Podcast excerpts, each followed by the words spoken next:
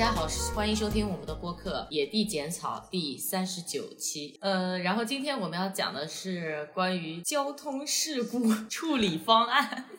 你这是你第一次真的碰到一次要交通事故吗？就是和人打交道，还是其实不是第一次，只是这次比较严重而已？呃，第三次，第三次。哦我上路的第一天，就是我自己开车上路第一天就遇到了，就遇到了刮擦。因为我开的哦。太慢了，然后后面的车想要超我，但超我完了以后，他又要拐进我的道，他对。过于嚣张以及高估自己的技术，所以他的呃车尾巴就压到了我的车头，然后就 那那那第一次你们当时就做了一个很正式的处理，就是请交警来啊等等，还是私聊的哦。就是必呃这这里我觉得节目一开头就可以跟大家讲，这个流程就是你必须要公对公，你绝对不要做私了，哦，嗯。然后，呃，当时因为是我姐姐、我爸爸都在，所以我都不需要哦处理什么，就他们都会处理。然后第二次交通事故是我撞到了一辆电瓶车，那个我跟你讲过，哦那个我跟你讲过，你失忆了吗？这新加坡置业大佬，你是有多少事情要忙？这么重要的事情，你知道吗？当时我觉得我的人生都要崩塌了。哦，你这么一说，我好像有点印象了。这个简单的回忆一下那个交通事故，就是当时因为是很晚了，然后我一个人开车，呃，因为那条路开的太熟了，所以我在右转弯的时候就很放松警惕，注意力不集中，就撞到那辆电瓶车。但是呃，当时那一刻，那个电瓶车的驾驶人员在我前面进行了两个。三百六十度翻转，哦，全身翻转是三百六十度还是一百八十度？三百六十度，进行了两个三百六十度的翻转，我的脑子在一秒钟里面转过了无数个念头。首先，我非常冷静的进行了停车操作，没有继续压过去。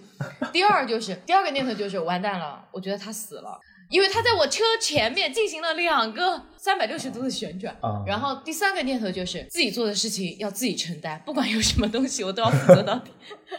真的，我真的一秒钟闪过了这三个步骤，是真的是真的。嗯然后我就我就下车，呃，我就有讲完自己跟自己说我要承担，然后我就下车了。下车的时候，我发现他站了起来，我当时就冲过去拥抱了他。我说天哪！我说你这我真的抱住他了，搞得这这位男士都有点不适，你知道吗？他想挣脱我，但是但是我抱住了他，然后我就在那边大喊：“你真的没事吗？你真的没事吗？” 啊，因为当时我是撞到电瓶车嘛，所以这个嗯事故处理跟我今天要讲的汽车和汽车之间的事故处理是其实是有很大的区别的。因为嗯电瓶车基本上是嗯就很难协调的一个事件，因为很多、因为电瓶车你知道是肉它没有保险包铁嘛，对，它又没有保险，它又是肉包铁，它很多问题。因为第一次刮擦是我姐姐他们在，所以我就嗯没有怎么参与，不知道流程。那第二次刮擦又是撞到电瓶车，所以我当时的第一反应就是我，我当时就是不知道该怎么处理这个事情，整个流程我都不懂。第一反应就是打电话给我，呃，给呃打电话给小张，因为他爸爸撞到过电瓶车，所以他了解大概的经过，然后就打电话给他。嗯他他也他你知道吗？开车以来从来没有出过事故，所以他也不太知道流程。然后他马上打电话给他爸，嗯 就问了一下。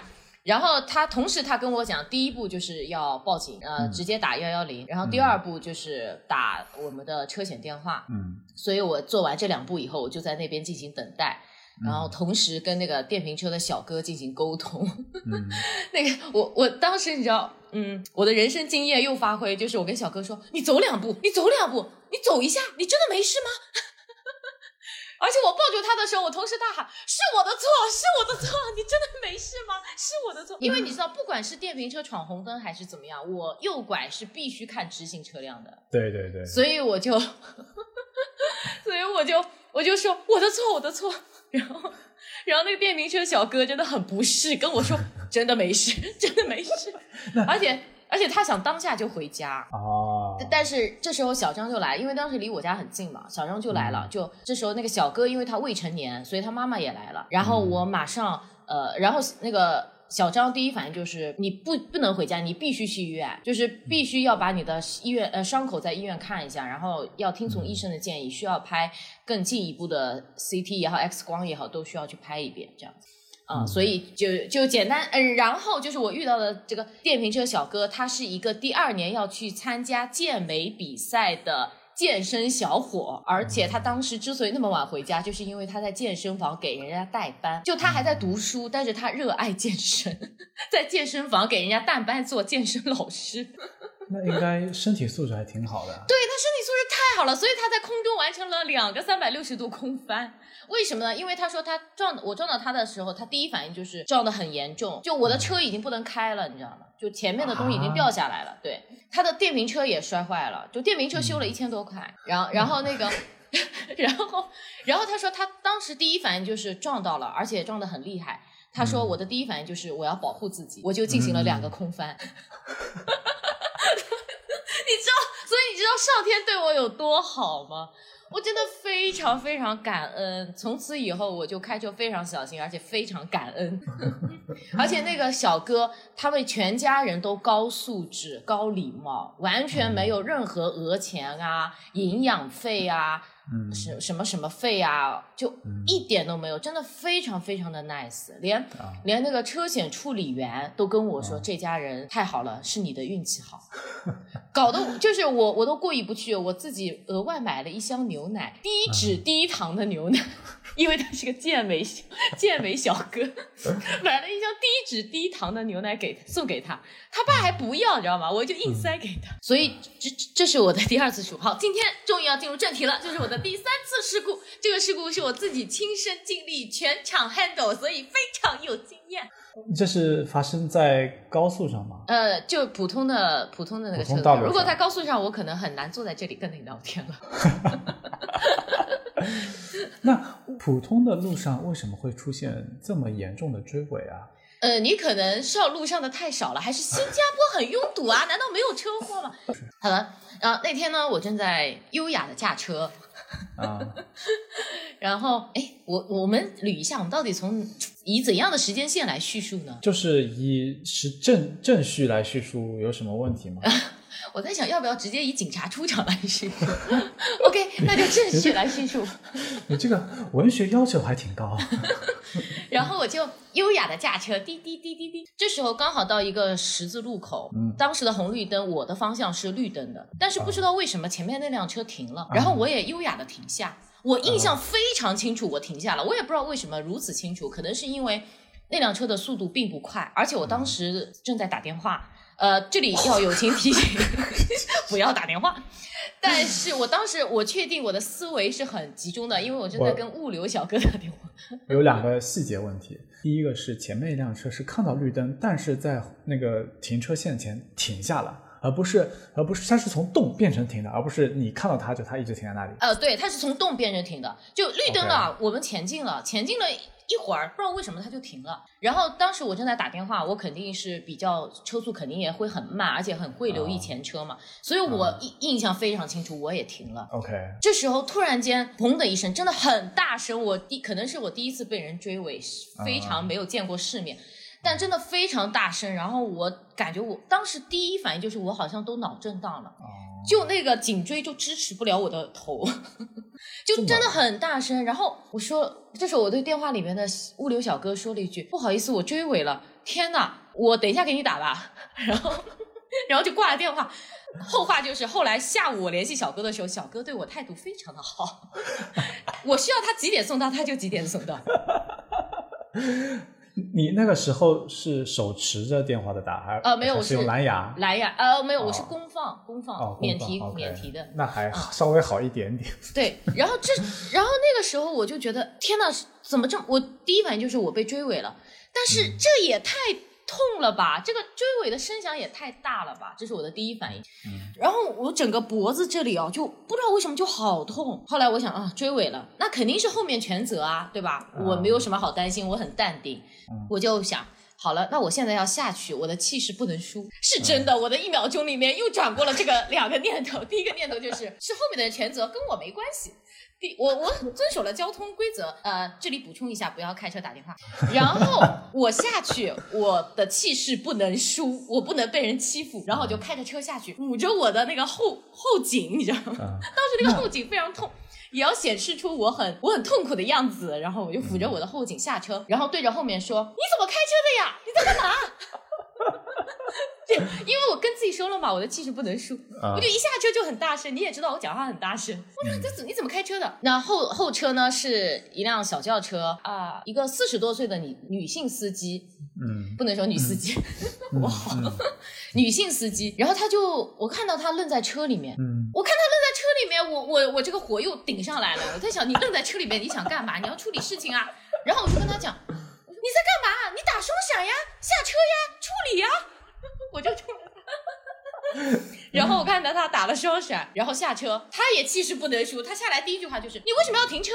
嗯，我当时就觉得很奇怪，我说：“我为什么要停车？你管我为什么要停车？前面车停了呀，我就停了呀。”嗯然后他就说：“可是明明是绿灯啊，为什么要停车？”我说：“反正反正前面车停了，我就停车了。那呃，然后我说：那现在不跟你说了，我们走流程吧。我我当因为当因为我经历过那个电瓶车撞车的事情，我就知道，所以第一步我就打幺幺零，然后就打给幺幺零了。呃，那个时候你你的前车还在吗？前车不在了，就他已经开走了。对。”然后后续就来了，我就打幺幺零，呃，幺幺零接了，我就跟幺幺零说，呃，你你，我说你好，我在某某路和某某路的交叉口，这是一个十字路口，呃，我是被人追尾了，呃，然后他说，哦，好的，好的，他说好的，我登记一下啊，他说是你在，他又具体问我这个车向，就是你是东往西还是西往东，因为这个涉及到哪一个辖区的交警来处理，对，然后因为是交界处嘛，然后我说哦，我就大概看了一下，这时候呢，第一辆车就我看到第一辆车就回来了，有个男的就来找我，然后我发就我发现第一辆车停在很远的一个地方，因为那个十字路口特别大，他就跨越了整个十字路口回来找我，我电话幺幺零的电话还没挂，我就跟他讲，我说你回来干什么啊？我说人家追我车啦，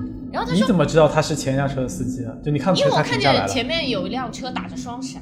哦就停在那哦个前面嘛，啊然后他走过来嘛，啊我说你走回来干什么？我又没撞到你，我说我被人追尾呀，我现在在报啊警。然后他说我也被撞了呀，我说不可能，绝对不可能，我停下了。我当时第一反应就是我真的停下了，我当时第一反应我真的是停下，我很清楚。然后他说你自己去看，你自己去看，我的车没有。我说不可能，不可能。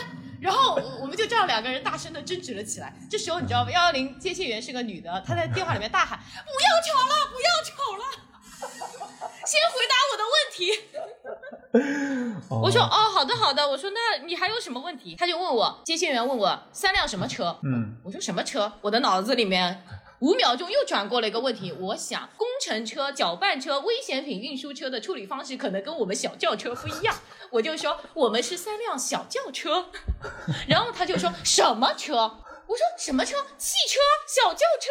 他说没有，我问你什么牌子？这他也要关心、啊。对，这个时候就涉及到后续一系列，就是你会发现接线员也好，交警也好，啊、嗯保险也好，他不会喊你的名字，他会喊你大众、斯柯达、哦宝马。哦，这里就很有意思，就是在这种包括后续走保险的时候，你也会发现很有意思。这里的，因为你有一个非常完善的保险机制，所以你已经不是一个个体了，你是一个被明码标价的一个物品。所以你我的名字叫大众，哎，那如果你们这事故中有两个同品牌的怎么办？那他可能会问大众什么，什么颜色，还有什么颜色。哦哦，那也很有道理。而且这种方式有利于交警到现场去甄别到底是哪个事故，他要负责。万一那个路口有三个事故、两个事故，哦对不对？他不好分辨。对对对对，很有然后道理啊。对，然后我就说哦哦，我说什么车哦，我是大众，呃，第一辆是宝马，我我就认识嘛啊，啊我说后面那辆，哎，后面那个车标，我就一下子反应不过来到底是什么车，然后我就问那个宝马男，我说，哎，这个什么车，这个什么牌子？然后宝马男说斯柯达，我说哦，斯柯达。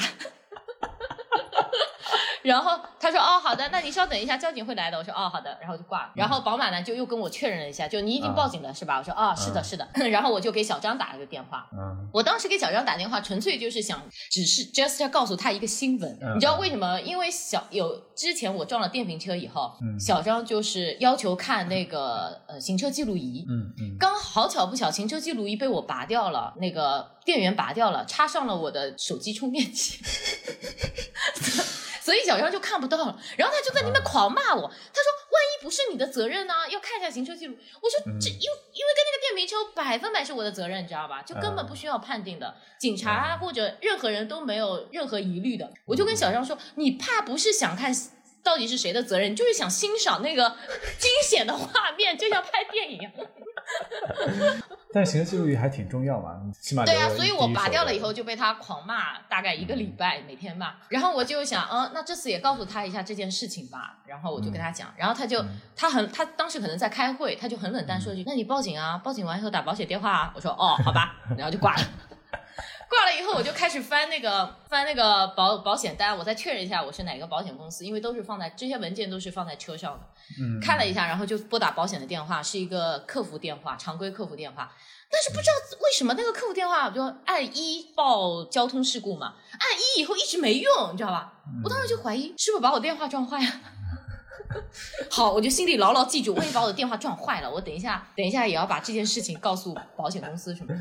好，这些事情处理完以后，突然间我发现周围围了，突然间出现了一群陌生人，大概三个男的，他就嗯凭空就好像土地公公一样，从土地里面长出来了。你们是谁呀、然后他说修车吗？修车吗？我心里在想，我都还没处理完呢，你就问我修车吗？我说你们是谁呀、他说我们这那个修车公司的呀。我说哦，我说那我要先报保险电话。我说不知道为什么保险电话打不通了，你能不能帮我打一下，我来跟保险那个客服对话一下。嗯然后他就问我，他说你是第二辆车是吧？他说对，他说那你感觉你撞到第一辆车了吗？我说我肯定没撞到。他说、嗯哦，那你肯定不是你的责任，那肯第三辆车全部负责，你不用交保险了，那就是。全责的那个人交保险就好了。我说哦，这样子啊，嗯，因为不知道为什么，我不知道法规是不是改了，还是我的记忆差错。因为以前我记得，就是这种连环追尾的事故的话，第三辆车对第二辆负责，第二辆车对第一辆负责，因为他会说你第二辆车自己没有刹车刹住车，或者你的车距没有保持好。嗯嗯嗯然后我就说哦，我说这样子，我心里想那可能法规改了啊，那不管怎么样，我就听他们的说了啊。我说哦，那好的，我说反正电话也打不通，那我说如果等一下判定下来我也有责任的话，我到时候再叫保险来不来得及？我就问那个修车厂，他说来得及，我说哦，那就放心了。然后我就跟那个修车厂聊聊天，我就问他们，哎，你们为什么凭空出现啦？嗯，对啊，然后他说，我说你们是一直在街上溜达吗？然后他们就说他们是开车路过，发现有事故，哦然后就呃就就停下来了，就不去车里了。然后另外几个人呢，我他没说，但我估计就是看到了，然后他们有一个群啊什么的，就会发给他们，然后他们就会来。哦呃，我又跟其他就是出过交通事故的人交流了一下，发现他们也遇到过这种情况，就是发生交事故以后，凭空就会出来一堆修车的人。哦，嗯，然后事故处理完以后，那修你的车，比如说不能开了。修车的人就会直接把你的车拉走或者怎么样，嗯对，就直接就交给他们负责了，然后他们会哦去跟保险公司交对接了，嗯就这样子。那呃，你们我因为我理解，在有些交通事故以后，你们需要拍照，然后把车停到边上。那你们当时是拍照还是继续停在路中央？对，当时呢，因为我吃不准，毕竟我有撞到第一辆车，我在想，嗯哎，我也吃不准，我到底要不要挪车，对不对？本来如果一个追尾的还是很简单的，拍个照就可以开开到旁边，对，但是但是你知道吗？第三辆车它就是一个很难，我一看就是一个很难缠的一个车主。为什么呢？因为我就按照时间顺序来说，我跟修车的人稍微聊了一下天以后，呃，这时候呢，警察就一个交警就电话打过打给我了，他说是你报的事故、对不对？我说是的。嗯然后他说哦，他说你是第几辆？我说我是第二辆。他说他就大概了解情况以后，他就说呃那那你让那个第三辆车接电话，然后我就把电话给了第三辆车。那第三三辆车就很戒备，他说干嘛干嘛？我让我老公过来了，你干嘛？嗯 然后我说警察要跟你说话，然后他就不得动弹，就接了电话。然后警察不知道在电话里问他什么，然后他就答了一下，但是我听到他最后说，他说我不知道，我没有，我就是不知道为什么他们停下来，反正我撞了第三辆车，前面的车我跟我完全没关系。我听完这句话，我马上把电话机拿过来跟交警说，师傅，既既然第三辆车不承认，呃，也搞不清楚，那辛苦你过来一趟吧。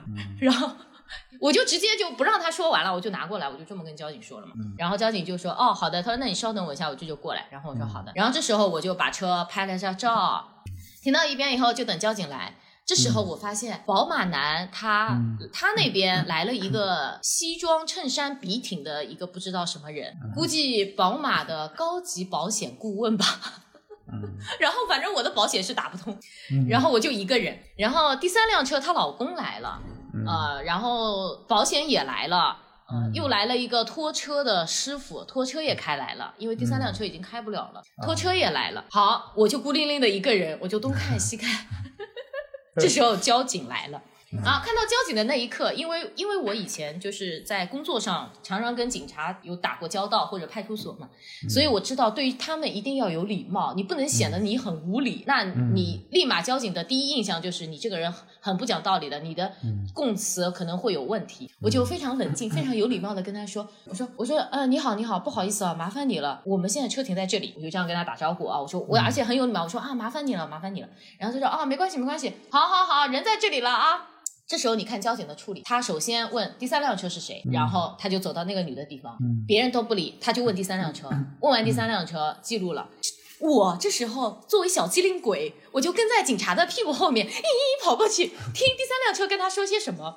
啊，真是气死我了！全部都是有利于他的证供词，你知道吗？他就反复强调是绿灯，但是前面不知道为什么停车，然后他就不小心撞到了什么什么什么的，他就撞到了我这一大众这一辆，其他人怎么样怎么样怎么样？哎，把我气得不行，但是我没有说话。那听上去也很合理啊。就是你懂吗？就是当时我就明显感觉到，就每个人站在自己的立场上来讲一件事。事情，他真的会让你面目全非，然后我就好生气，但是我什么话也没有说。这时候警察问第一辆车宝马在哪里，然后宝马就举手了，然后他就去找第一辆宝马。你看他先问第三辆，再问第一辆，然后我又跟在宝马的屁股后面，警察后面又听宝马男怎么说。所以他们站的不是很近啊。哎，对对对对，大家你懂吗？就是那种陌生人之间的微妙感。彼此之间能差十米，那警察允许你这么跟着一直停啊？警察忙着记录呢，他管我，而且只是他们喜欢站得开了，我管他们的，我一个人呀，我不得。掌握全局吗？我我都没有人给我出谋划挂呃出谋划策，你知道吗？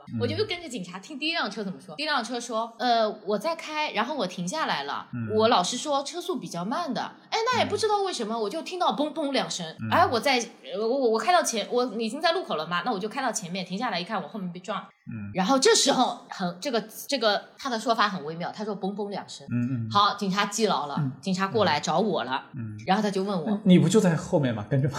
他就转过身来，转过身来，大众在哪里？我说 我在这里，嗯，然后我当时就很生气，你知道吗？因为嘣嘣两声，这个就可能会涉及到我撞到第一辆车的这个责任问题，我当时就很生气，然后我就平复了一下情绪，我跟警察说。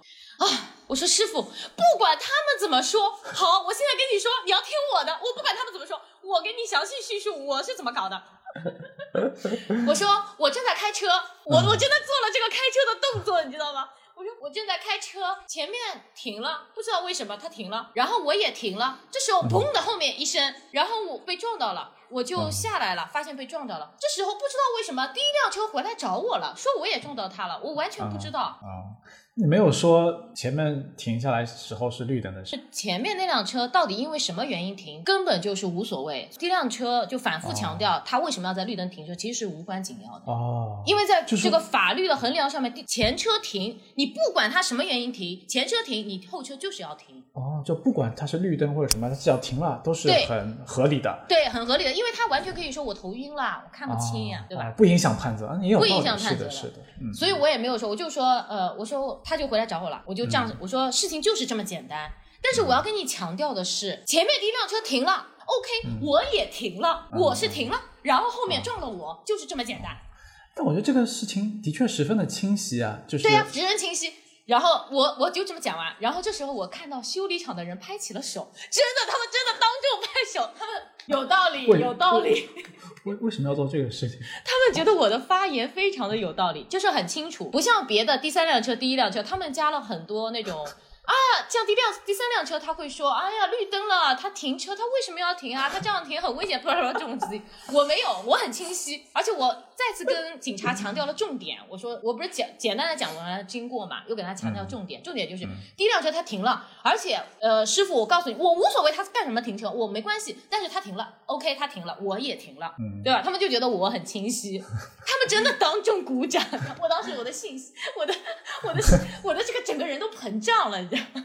这时候啊，这时候警察啊很清楚了啊，嗯警察就回过头去问那个第一辆车，嗯，他说好，那现在我很清楚啊，我现在我问你啊，你听到砰砰两声，嗯，第一声重还是第二声更重？嗯嗯，哎，反正就这个第一声重还是第二声重，他就判断第一声是后面三撞二还是二撞一之类的？对他一直在拍，他就啊绕来绕去，绕来绕去在拍啊，弄在绕他。这时候我一直跟着警察屁股后嗯面，他一直在绕他。然后那个宝马男说，最后的结论就是，呃，其实其实我真的觉得警察这种问话了是有诱导性的。嗯，对吧？我我，但是确实他也只能这么问，哪声更重呢？对吧？那那宝宝马怎么说？最后的结论就是，第一声轻轻的砰一声，第二声啪一声，那感觉就是三撞二，使得你二撞了一。不不了嗯。我这一听我就完，我就想完蛋，第一辆宝马男又给我信口开河乱说话。轻轻的一声，再是重重的一声，这这反而是说明我先撞了宝马男，然后第三辆车又撞了我，因为宝、哦。我跟宝马男的那个撞是很轻，呃是比较轻微、那个哦也有受伤，道理，也有道理。然后这时候全场都看向了我，你知道吗？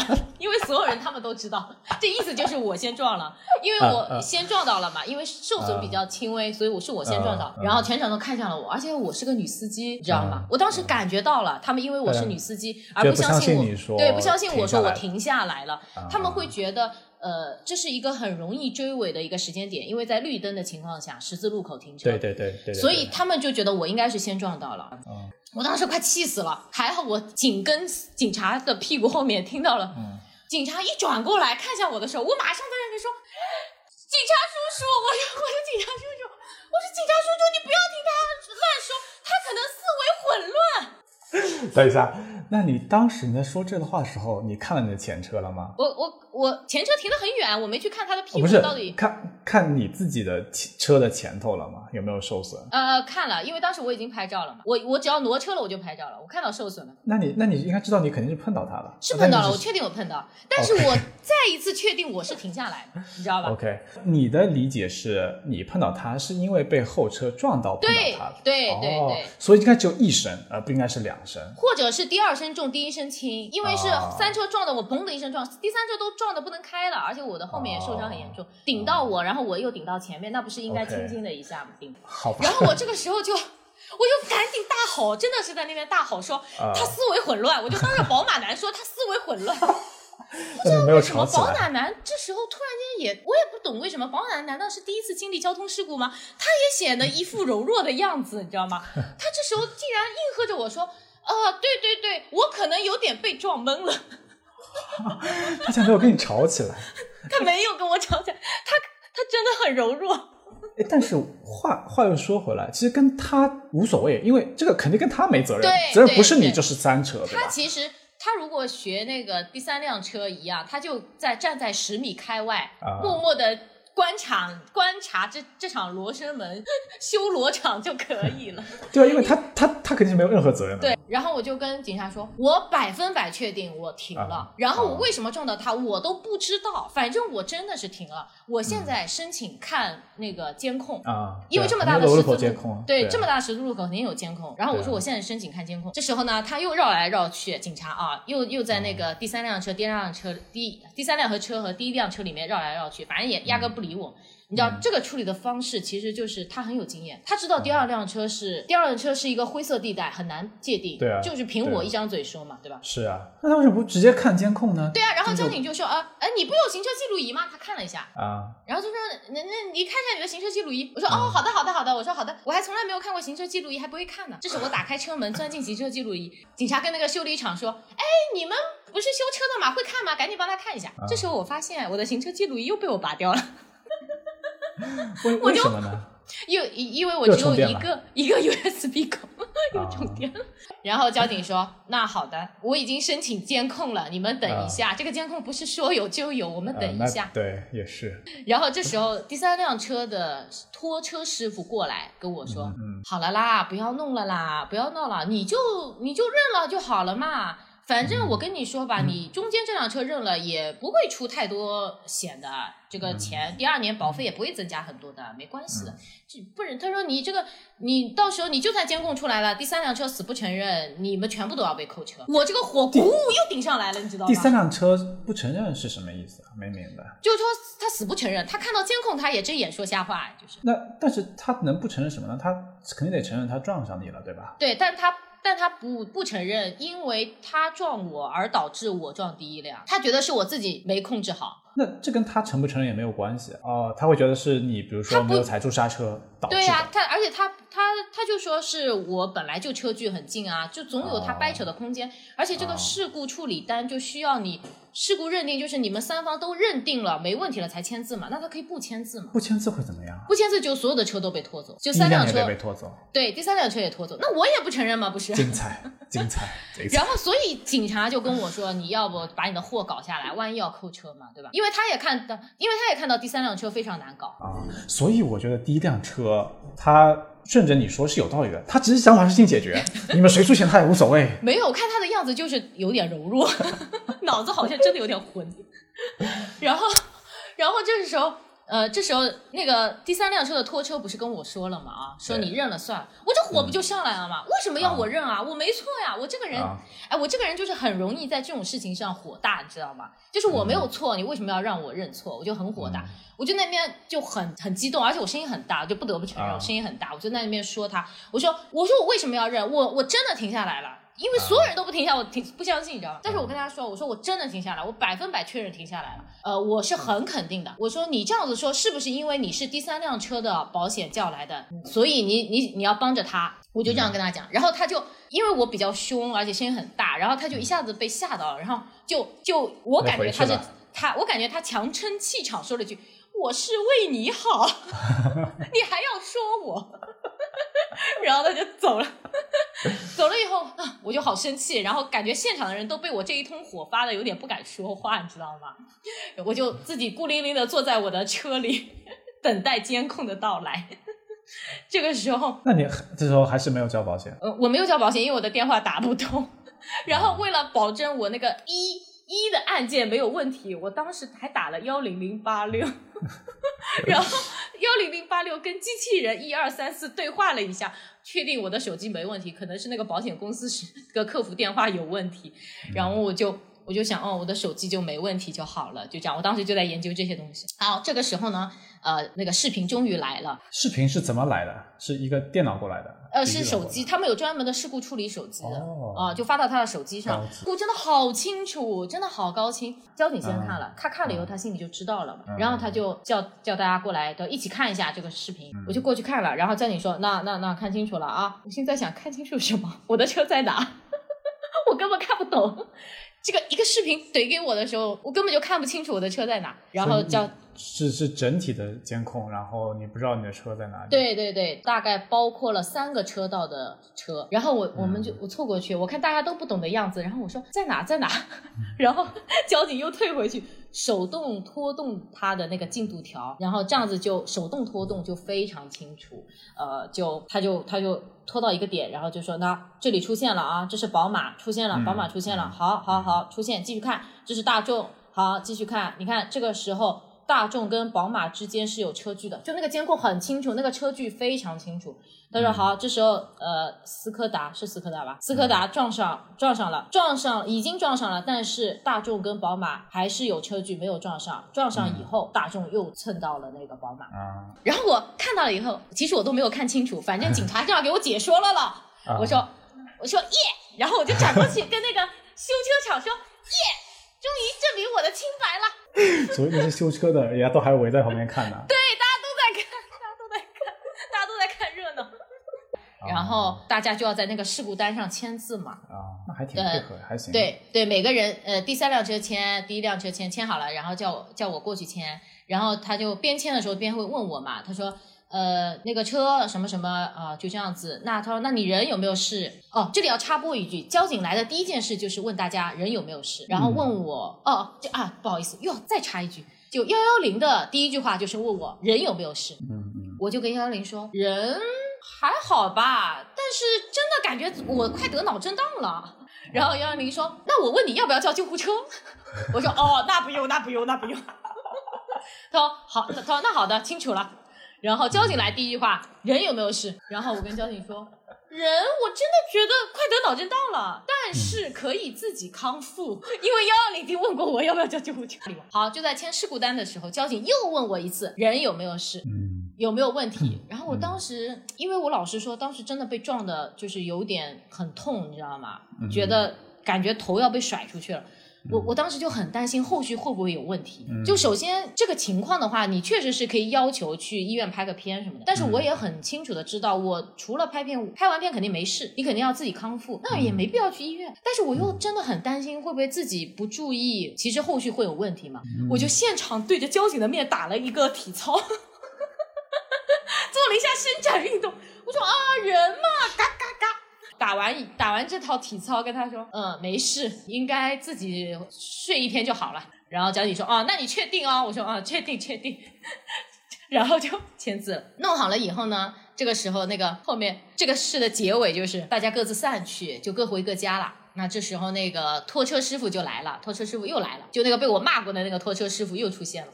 他他也要拖你的车，想？对的，我感觉他想拖我的车，他是来了一句，他说，我帮你看看你的车还能不能开吧。他说检查一下，万一不能开了。然后 我心里想，我心里想，他肯定是想拖我的车，对不对？对。但是让他看一下也无妨嘛，人家是专业的嘛，万一不能开了，我说哦，我说哦，好呀好呀，你快帮我看一下吧，万一真的不能开了。然后他说对嘛，我帮你看一下嘛，但是呢，我动你车之前呢，一定要跟你说一声的，省得你像刚才那样骂我。然后我说我说那我我他说那么激动，我说我这不是激动，我这是生气，我真的停住了，你们没有人相信。然后他就在那边看看了一下，跟我我说那怎么样能开吗？他说他说呢这里有根线断了，但是开还是能开的。我说哦哦那好的那好的。然后他说哎呀是嘛，你不要激动嘛。我说我说我能不激动吗？哦你我说你看那个宝马来了一个什么高级客服经理，我说那个你斯柯达她老公都来了，我就一个人呀。然后他说但你叫你老公也来呀。哎这句话一出我就接不上了。我说你那时候是几点？中午哦，中午在上班呀，十一点，然后我就接不上了，然后就嗯，我说嗯，那我我说那我是独立女性呀，全场又安静，我真的这么讲，全场又安静，然后他就把我的车盖上，那我说那我走了，我就跟大家说一句，那我走了，我就潇洒的作为胜利者走了，坐上车的时候，这时候三。除了三个修理厂，后来又来了一个修理厂，你知道吧？一共四个修理厂就突然间奔过来了，说：“哎，车不修了，车不修了。”然后这时候我又说了一句：“嗯，因为跟他们也聊得挺好的吧，对吧？在路边闲聊嘛，那我也不能太那个。”然后我就说了一句：“呃，修车嘛，那你们也知道的，修车嘛肯定是家里的，那肯定是家里我老公负责嘛。”就我那个时候独立女性。那肯定是我老公弄呀，我又不懂的了。那我走了，拜拜。然后就 就走了。然后你这个锅甩的不错。那他们后来第一辆车和第三辆车的单子接到了吗？呃，我不知道，我我潇洒的走了，我不知道，我不管他们，我我赶着送货。好，好，这个小彩蛋就是就是我，因为那段时间比较忙，我过了大概五天才把车开到，才才有时间把车开到修理厂。但是我我在想，当时我就拿一个像收银条一样的那种事故处理单，我在想，那那就拿这个单子，我我我怎么去弄呢？对吧？我怎么跟？那你联系上保险了吗？那我就没有联系他了嘛，因为我不用交保险，是对方的保险要来联系我嘛，对吧？我是这样想的。关键是我以前撞到电瓶车是我全责，所以所以是保险一直追着我，就保险给我打电话，就问我。怎么让我干嘛干嘛干嘛，让我干嘛干嘛干嘛？然后到现在，我现在我就没人联系我了，你知道吧？那我都不知道这怎么办。我在想，就而且我的车五天都没有去修，那你说这五天里面，如果我又出一起交通事故，那这个定损的问题又怎么弄呢？问一下那个修理厂的老板啊。那老板就说，反就说他们都会去对接的，就我们不用管，我们把车搞过来就行。所以这就是为什么你出事故以后，一堆修理厂围着你，就也就是说，所有的事情都是交给修理厂和保险公司去对接了。就好像你在新加坡看医生，你就看病就好了，然后你的所有费用就由医院和保险公司去对接了。OK，对，然后我就把车开到小彩蛋，就是我把车开到了修理厂让他修，然后我人就走了。这时候过了两天，那个修理厂的人给我打电话说。呃，说他联系了对方的保险公司，但保险公司认为这个处理单上没有盖章，所以他们不承认，他们不认。我说怎么可能呢？为什么他们不认？他说那我们现在需要去那个交警大队盖一个补一个红章。我说好的，那我就问一下吧。我先打电话给交警大队，我就交警大队就说好的，你过来，你带着原单子过来补章就行了。我说好，没问题。我说那我又多问一句，我说那我说是不是对方的保险公司找茬？这个事情不是大家都认定了吗？为什么他现在给我来一句他不认。然后交警就是说，呃，一般呢可能是定损以后，他们觉得这个金额很高，所以他们说我们需要红章来走流程。如果金额比较低的话，盖不盖章他们也都能走掉了。但是你个金额高，事故大，所以就要需要盖红章。我说哦，好的好的，我说那我过两天来盖。结果等到呃，结果第二天我还没去盖呢，就接到电话，修车厂的给我打电话说。呃，不用去盖了。我说为啥？你们不是三个事故方吗？就其中有一个事故方已经去盖了，就有一个红章就行了。然后我心里想，肯定是宝马男。怎么宝马男还想等到我去盖吗？结果我比他更拖，拖了六天都还没有修。宝马男的宝马实在忍不住了，去盖了红章，就很有意思。哎，那最后你的修理厂的金额你能知道吗？就哦，我不知道。也呃也也没有问，我想问了应该能知道，但是不知道。反而且这种时候其实就有很多灰色空间可以操作，所以修理修理厂才这么这么饥渴嘛。就你你你完全可以这个定损可以定高一点，除非只要定损员 OK 就好了。那你只要跟定损员关系好，那你这个不是很多的吗？我我的车前后都换了，过来现在感觉像一辆新车。故事里的歌旋律不停飘落，四周涌起着一层层巧合，透过一个吻感受你来过。